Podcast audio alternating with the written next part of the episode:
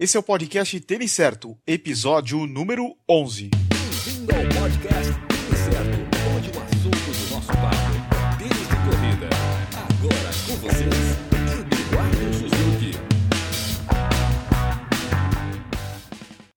E aí, pessoal, aqui é o Eduardo Suzuki e a gente está começando o podcast Tênis Certo. Hoje eu converso com o Vitor Bertoli Nascimento, da Vitor Nascimento Treinamento de Corrida. Ele vai nos contar um pouco sobre a importância da técnica de corrida, trabalhos de fortalecimento, biomecânica e outros assuntos relacionados ao treinamento de corrida. Oi, Vitor, tudo bem? Beleza, tudo certo. Beleza. Vitor, fala um pouquinho sobre você, sobre a sua formação e quanto tempo você trabalha com corrida. Então, eu sou formado em Educação Física pela Universidade Federal do Paraná. Me formei em 2004. É, antes de entrar na universidade, eu já corria. Eu fazia 800 metros nessa época. Tentava chegar forte nos 800 metros. Desde lá, eu venho trabalhando com corrida. Então, desde, desde antes de 99, foi, que foi quando eu entrei na universidade, assim, né? Então, aí passando por diversas coisas, desde avaliação metabólica e até chegar hoje, onde a gente está aqui mexendo mais com a parte biomecânica da corrida. Como o assunto é bem amplo, eu vou seguir uma sequência como se fosse um treino com o professor Vitor. Pode ser? Beleza, vamos Então lá. daí, então daí a gente começa desde o aquecimento e depois a gente fala do treino em si e depois do, da parte final do treino. Então se a gente falar em aquecimento, como que deve ser o, o aquecimento antes do treino? Então, o aquecimento ele pode ser diferente pra, dependendo do treino que você vai ter depois. Então, vamos lá, vamos, vamos, especi- vamos especificar assim. Então, faz de que você vai ter um treino que vai ser um treino intervalado. E esse intervalado é um intervalado curto, uma distância até no máximo 400 metros. Então, esse é um- costuma ser um treino de intensidade mais alta. Então, seu aquecimento pode contemplar desde exercícios de ativação de- da musculatura do core, a exercícios de coordenação específicos de corrida, alguns exercícios que a gente chama que vão fazer uma coisa que a gente chama de potencialização. Tem gente que usa agachamento para fazer isso, para você, você ter um- um- uma melhora na velocidade na hora de fazer o treino. E também usa, sabe aquelas roupas com peso que o pessoal usa, jaqueta com peso? Isso tem sido utilizado também. Essas jaquetas com peso, inclusive, melhore- melhoram treinos de 5 km, melhoram tempos de prova de 5 e e 3 km. Já tem evidência disso. É, então, esse seria um aquecimento para um treino mais rápido. Mas eu vou fazer um treino longo. Qual seria o aquecimento legal?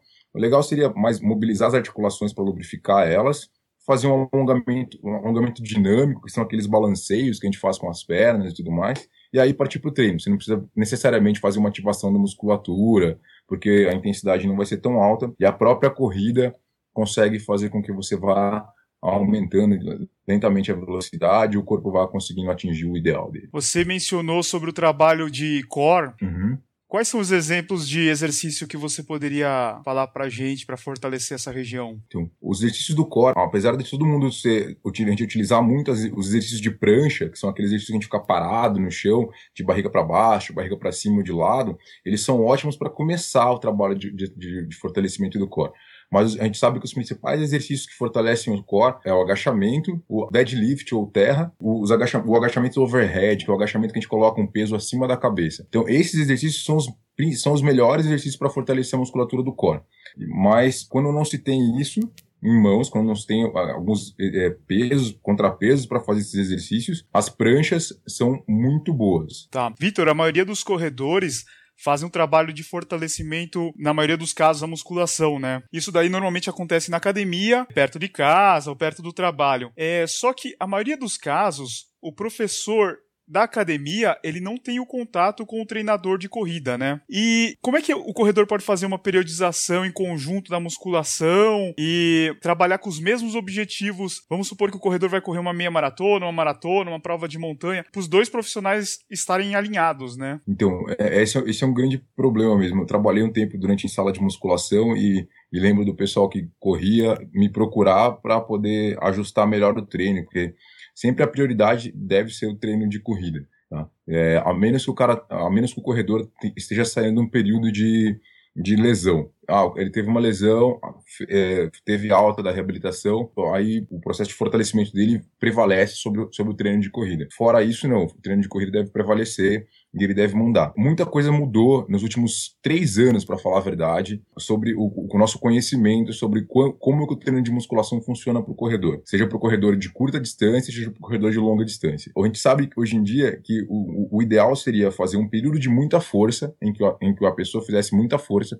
Esse período de muita força seria três semanas, quatro semanas, com, uma, com séries de musculação que estariam na ordem de quatro, oito repetições no máximo. O corredor faria bastante força em alguns exercícios básicos, como leg press, pode ser, agachamento principalmente, e, e depois ele partiria, ele fecharia o resto do período de, de, preparação, vamos juntar, vamos supor que sejam umas é, 12 semanas de preparação de musculação, ele fecharia com exercícios explosivos. Esses exercícios explosivos seriam o, o, jump squat, que é o agachamento com salto, é um dos principais e mais fáceis de utilizar, porque ele não precisa de muita técnica para executar ele. E o contrário de que muita gente pensa, ele não é excessivo, ele é bem fácil de fazer. Ele pode ser feito com peso do corpo para quem está começando e pode ser feito com sobrecarga para as pessoas que são mais fortes. Dá para você graduar a carga desse exercício. E até os exercícios de levantamento de peso mesmo, os levantamentos de peso olímpico. O problema dos levantamentos de peso é que eles requerem um pouco um aprendizado da pessoa, né? Os, os, resultados benéficos deles demoram um pouquinho para acontecer. Então, o, o, a forma de combinar isso é, é, a pessoa ter uma, é quando a pessoa tem uma prova alvo. Por exemplo, assim, a pessoa tem a prova alvo para a nossa grande prova que vai acontecer agora nesse domingo, que foi a maratona de Curitiba. Então, é, quem se preparou corretamente na musculação começou lá em setembro. E agora, de, eh, nas últimas quatro semanas antecedentes à prova, poderia realizar apenas um ou dois treinos de musculação por semana. E esse treino de musculação agora no final seria formado de um tipo de exercício.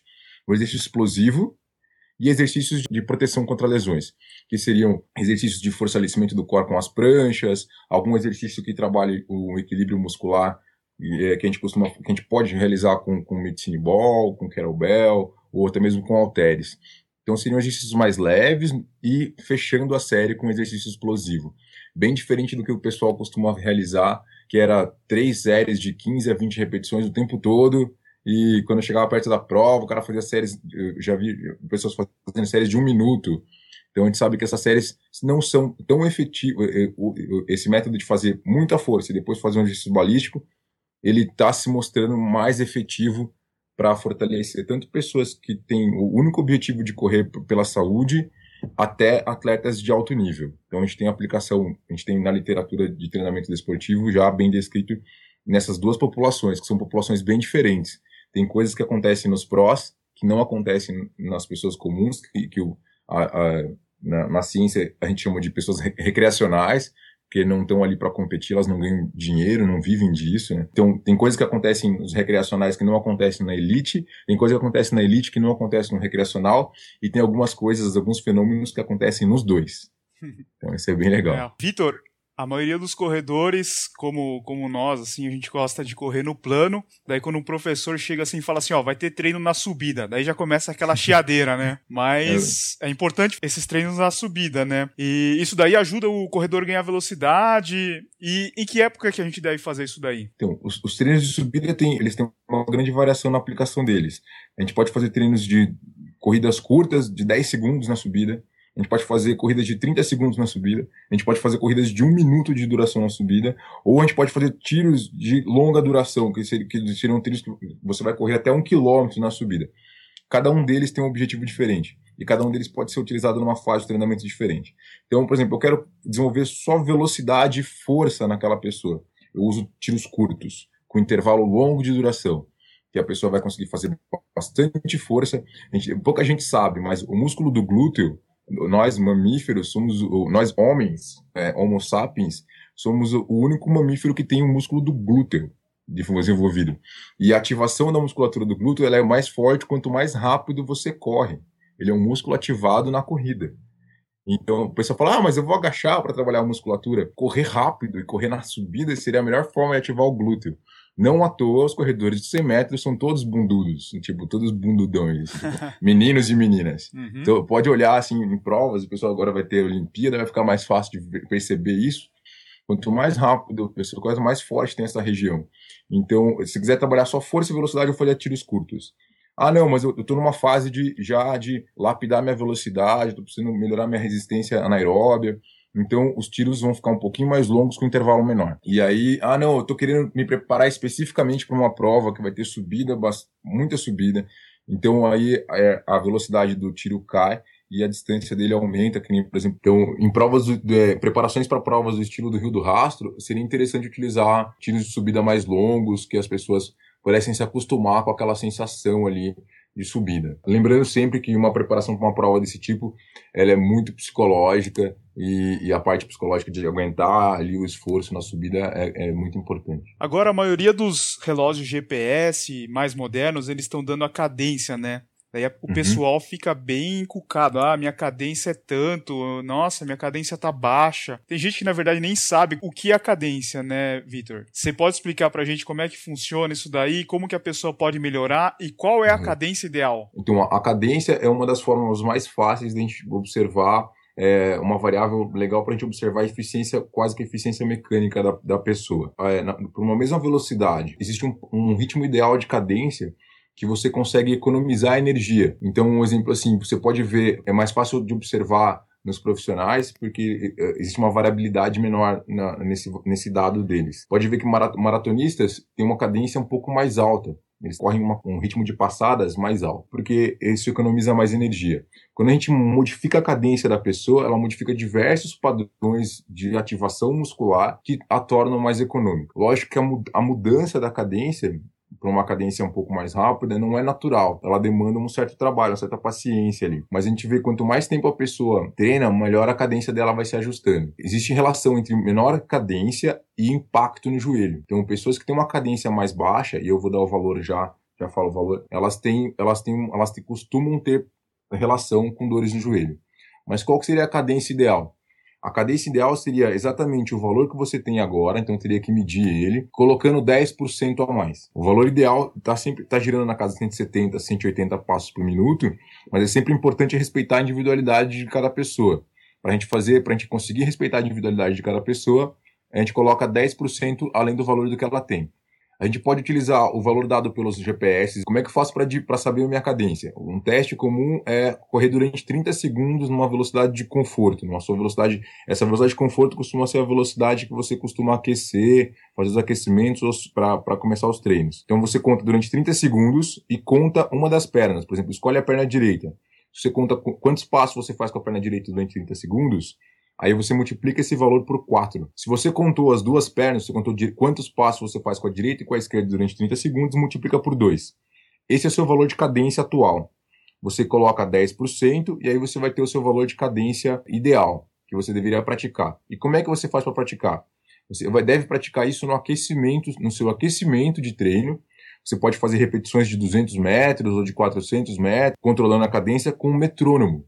Como é que faz? Você pode baixar um aplicativo de metrônomo, existe aplicativos para Android, existem aplicativos para iOS, é, que tem o metrônomo, e você faz ali, você pratica na sua velocidade de conforto é, e você acaba mudando o padrão de pisada também. Tá, agora a gente falando em pisada, o que, que é o certo? Ou, ou será que existe uma, uma pisada certa? Meio pé, antepé? Existe bastante controvérsia em relação a como se deve pisar, como se deve ser feito o toque do pé no chão. As pessoas comuns costumam pisar de calcanhar, a grande maioria delas, e a gente sabe que a maior, a maior parte dos profissionais pisa de antepé.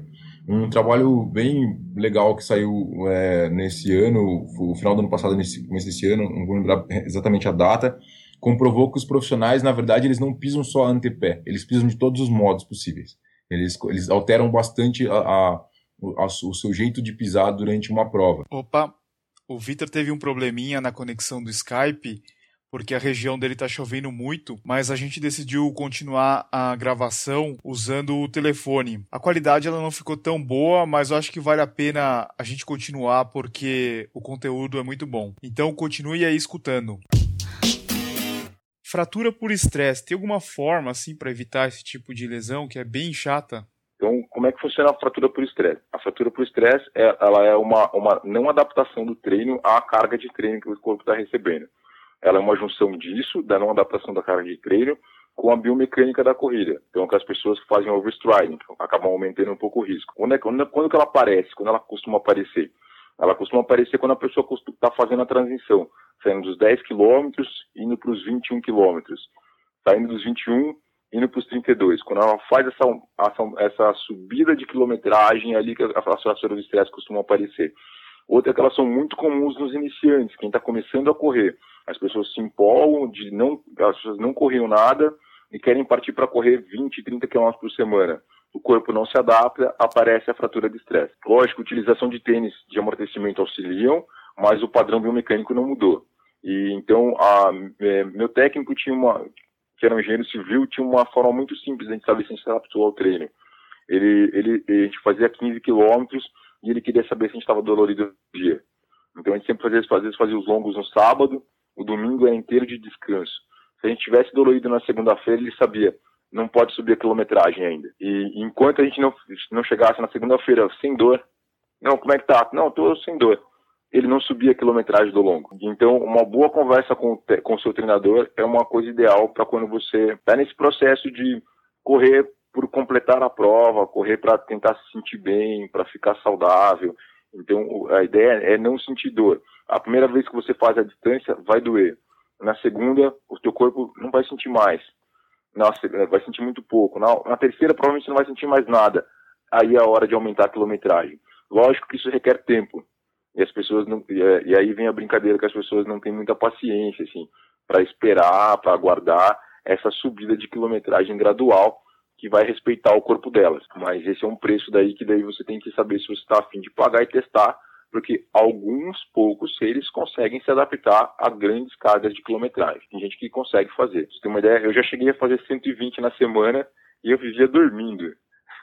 eu dormia em qualquer lugar não era legal. 60 na semana me dói, eu sinto dores ainda, dói joelho, dói tudo. 40 por semana eu me sinto bem e fico numa boa. É, essa é a minha, essa é a minha, minha distância semanal. 40, 60 no máximo, eu, eu fico bem. Mas tem pessoas que suportam muito bem 80 km por semana, sem problema. E o importante é sempre passar esse feedback, né? Porque tem gente que acaba escondendo porque quer aumentar a quilometragem e, e não fala pro treinador que tá sentindo essas dores, né? Isso, tem muita gente que acaba escondendo, assim. É, é, isso não é, não, não é, é sempre legal falar, conversar, porque às vezes você entra num processo de fratura de estresse que te afasta durante seis meses de, de correr. Ou vai te afastar do, daquele projeto durante muito tempo. Eu tenho uma, uma, uma, pessoa que eu treino que foi bem isso o processo, ela estava caminhando para uma maratona, teve uma fratura de estresse tão séria que afastou ela durante um ano Nossa. do processo. E agora ela está voltando e volta e meia ela sente ainda a musculatura, o padrão de corrida de pisada já se alterou, ela está se fortalecendo e agora estamos acostumando para chegar na quilometragem. Para o ano que vem ela conseguiu o sonho dela de completar uns 42 quilômetros, sem dor.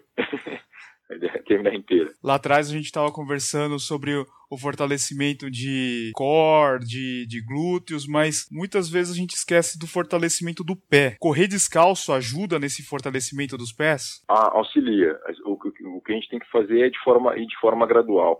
As pessoas hoje em dia, nós somos muito urbanoides, a gente não anda descalço, conheço pessoas que não andam descalço nem em casa. Então é, é legal se adaptar a, a isso. O correr descalço ajuda, fortalece, mas ele tem que ser de doses homeopáticas, assim, correr cinco minutos, tudo mais. Existem os tênis minimalistas que, que auxiliam muito nisso. Os tênis que tem o, o, drop zero, eles, eles funcionam como se fosse correr descalço. Eles têm uma, uma grande hipótese deles.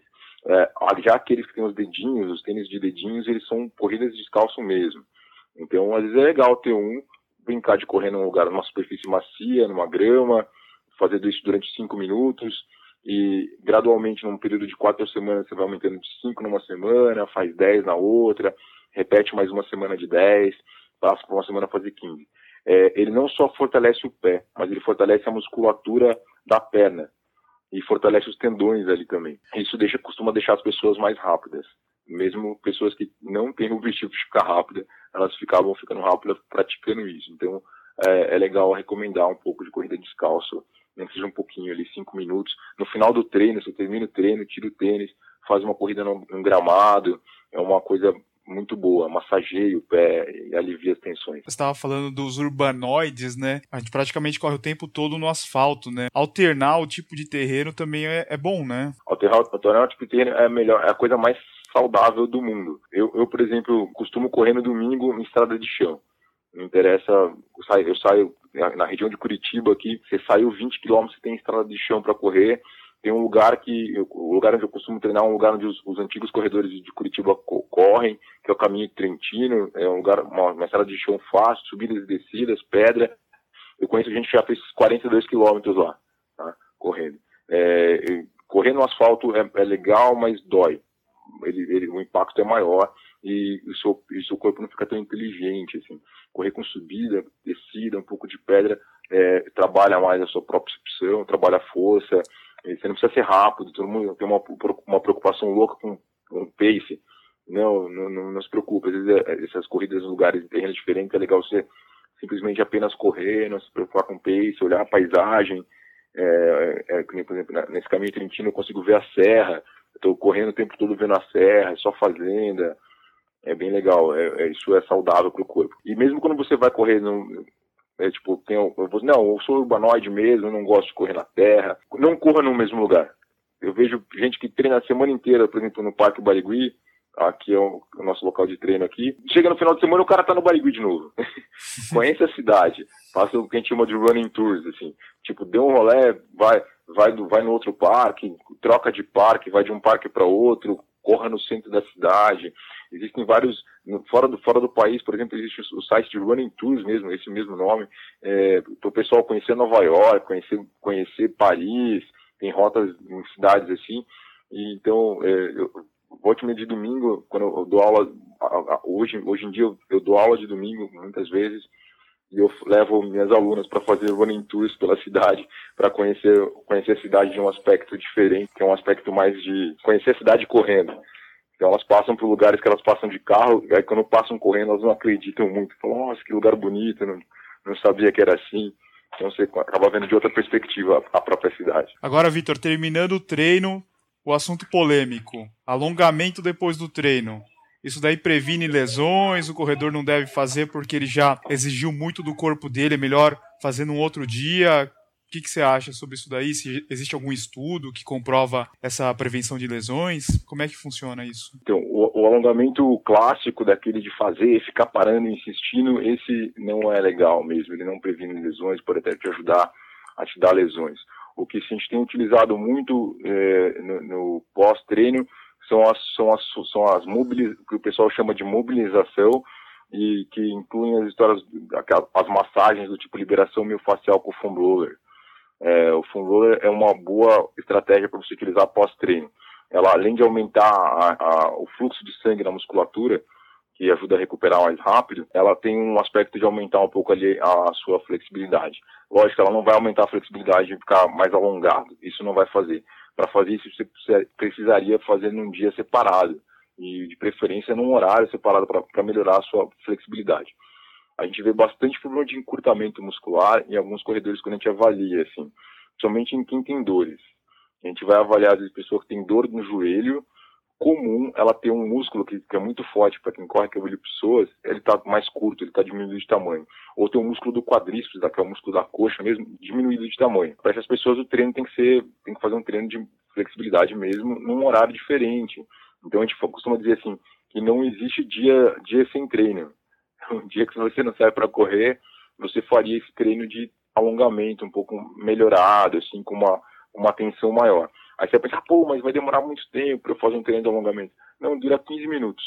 Em 15 minutos você alonga os, os principais músculos para quem corre. Daí, quando a gente, às vezes a gente valia que a pessoa tem algum, alguma coisa a mais, por exemplo, a pessoa passa muito tempo sentada. Pessoas que passam muito tempo sentadas têm dores nas costas. É comum ter dores nas costas. E às vezes as pessoas têm dores nas costas correndo. Quando elas vão correr, aí elas acham que é da corrida. Não, não é da corrida. É de ficar sentado mesmo. É que a corrida potencializa algumas coisas ali.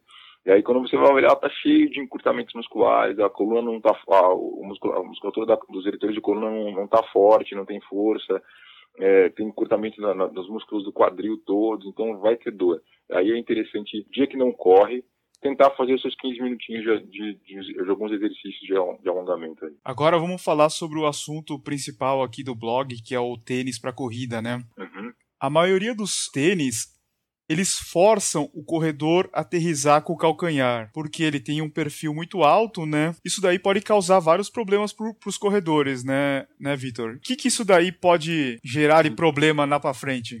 A gente não tem, ainda não tem muita certeza se o tênis provoca algum problema ou se é uma adaptação da pessoa ao, ao, ao modelo que ela está utilizando. Essa, essa, resposta vai vir dentro de alguns anos, já estão pesquisando essas, essas, essas coisas.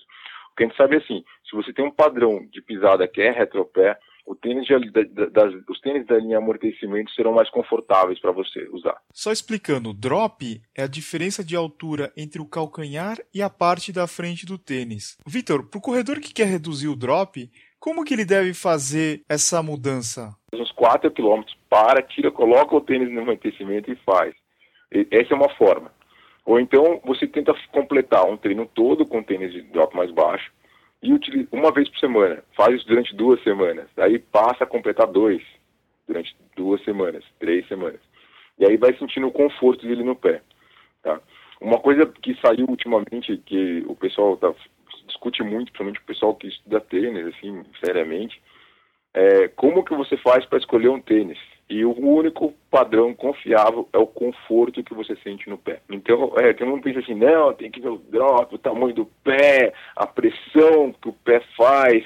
Esses caras concluíram que se você colocar o tênis no pé, correr com ele um pouquinho, então muitas lojas nos Estados Unidos têm esteira para a gente correr, ou dar uma corridinha ali na loja mesmo, no chão, que o tênis não for confortável no seu pé, esse tênis não está respeitando a sua biomecânica, tire ele e experimente um outro. É, é, é, e, e, tem, um, tem, um, tem dois, três trabalhos falando sobre isso.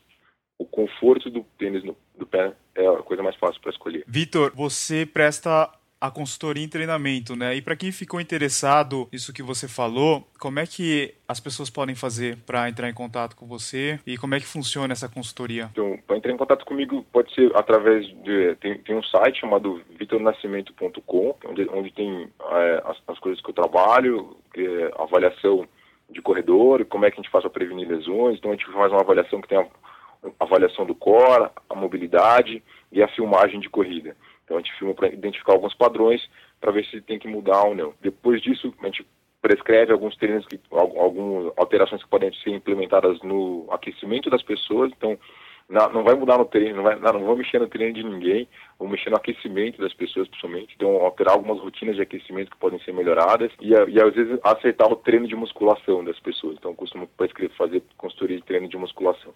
Então, para entrar em contato comigo, pode entrar em contato pelo site Lá tem um e-mail, é contato arroba vitornascimento.com ou pelo telefone, que é o 41 9107 4975.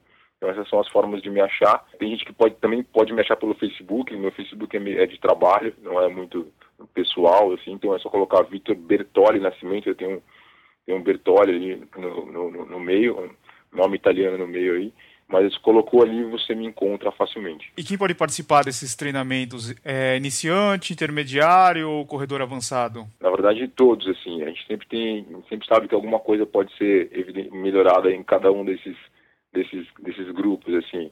Às vezes, é, nos iniciantes é, tem mais coisa para mexer, nos intermediários mais ou menos, nos avançados a gente tem que tomar um cuidado para mexer por causa do para ver como é que se, se, essa mudança ela vai implementar realmente numa numa melhora de desempenho. Né? No, no, nos profissionais, a gente, na galera que é mais forte, as alterações levam mais cuidado, porque às vezes eles já fizeram bastante tipo de treino e não fizeram um tipo de treino. A gente tem que ver o grau de segurança desse tipo de treino mais difícil para eles fazerem. Para todos, para todos os grupos a gente pensa nisso. Então, ah, você nunca, você está iniciando, ah, não faz musculação. Simplesmente o fato de você começar a musculação vai te melhorar. Você não precisa de um treino muito elaborado na musculação para fazer você sentir efeitos. Ah, você é intermediário, você já faz musculação, já corre. Então, às vezes, a rotina do seu treino de musculação pode ser alterada. Então, você já fez esse seu balístico de explosão, de potência na musculação? Não, nunca fez. Simplesmente o fato de colocar vai te melhorar aí um pouquinho, vai ter uma melhora. Uma melhora. É, quanto que a gente costuma esperar de uma melhora de uma pessoa, isso é muito individual. Daí. Isso é muito individual. Tem gente que melhora muito, tem gente que melhora só um pouquinho, e aí tem que acertar tudo isso. Tá. Vitor, e quem não mora em Curitiba, da cidade que você está falando, também é possível fazer esse, essa consultoria? É, em relação aos treinos, então, em relação a ajuste de treinos, de musculação, eu consigo fazer sim. É, a gente costuma fazer à distância. Até eu tenho umas duas pessoas que treinam em São Paulo e eu ajusto os treinos dela por aqui, os treinos de força delas. Então, às vezes, eu passo os testes, passo o vídeo dos testes, são testes, às vezes, simples, de força que elas têm que fazer, e aí eu ajusto os treinos. Então, é, a gente costuma fazer tudo isso pelo, tudo isso pelo site também. Tá legal. Eu vou deixar todos os contatos do Vitor na descrição do podcast e também no post que vai estar tá esse áudio. Vitor, valeu aí pelas informações, foi muito bacana, eu acho que vai ajudar bastante gente. Muito obrigado aí por ter aceitado o convite, por participar aí do podcast. Legal, eu que agradeço, pode chamar outras vezes, estamos, estamos à disposição aí para responder questionamentos e tudo mais. Valeu, brigadão. Nada, que isso. Esse foi o episódio 11 do podcast Tênis Certo. Mais uma vez eu gostaria de agradecer ao professor Vitor pela participação. As informações que ele passou foram bem interessantes. Se você também gostou desse bate-papo, compartilhe com seus amigos corredores. Isso vai ajudar o podcast a crescer cada vez mais. Uma boa forma de você não perder os próximos episódios é assinando o Tênis Certo no iTunes. Lá você irá receber todas as atualizações e também poderá escutar os episódios anteriores. Outro aplicativo que eu tenho gostado bastante é o Stitcher. Esse aplicativo tem muitos podcasts excelentes. Então quem gosta de escutar uma historinha no celular, vale muito a pena baixar esse aplicativo. E é lógico que o Tênis Certo tá lá. Então você faz a busca lá por Tênis Certo e adiciona os favoritos para receber os episódios novos. E se você já estiver escutando no iTunes ou no Stitcher, não esquece de visitar o site que é o têniscerto.com. Lá eu posto avaliações de tênis, vídeos de unboxing e notícias do mercado running. De novo, é têniscerto.com. Siga as redes sociais do Tênis Certo. Facebook, Twitter e Instagram. Eu desejo a todos uma ótima semana e semana que vem tem mais com mais um convidado especial. Valeu, abraço a todos!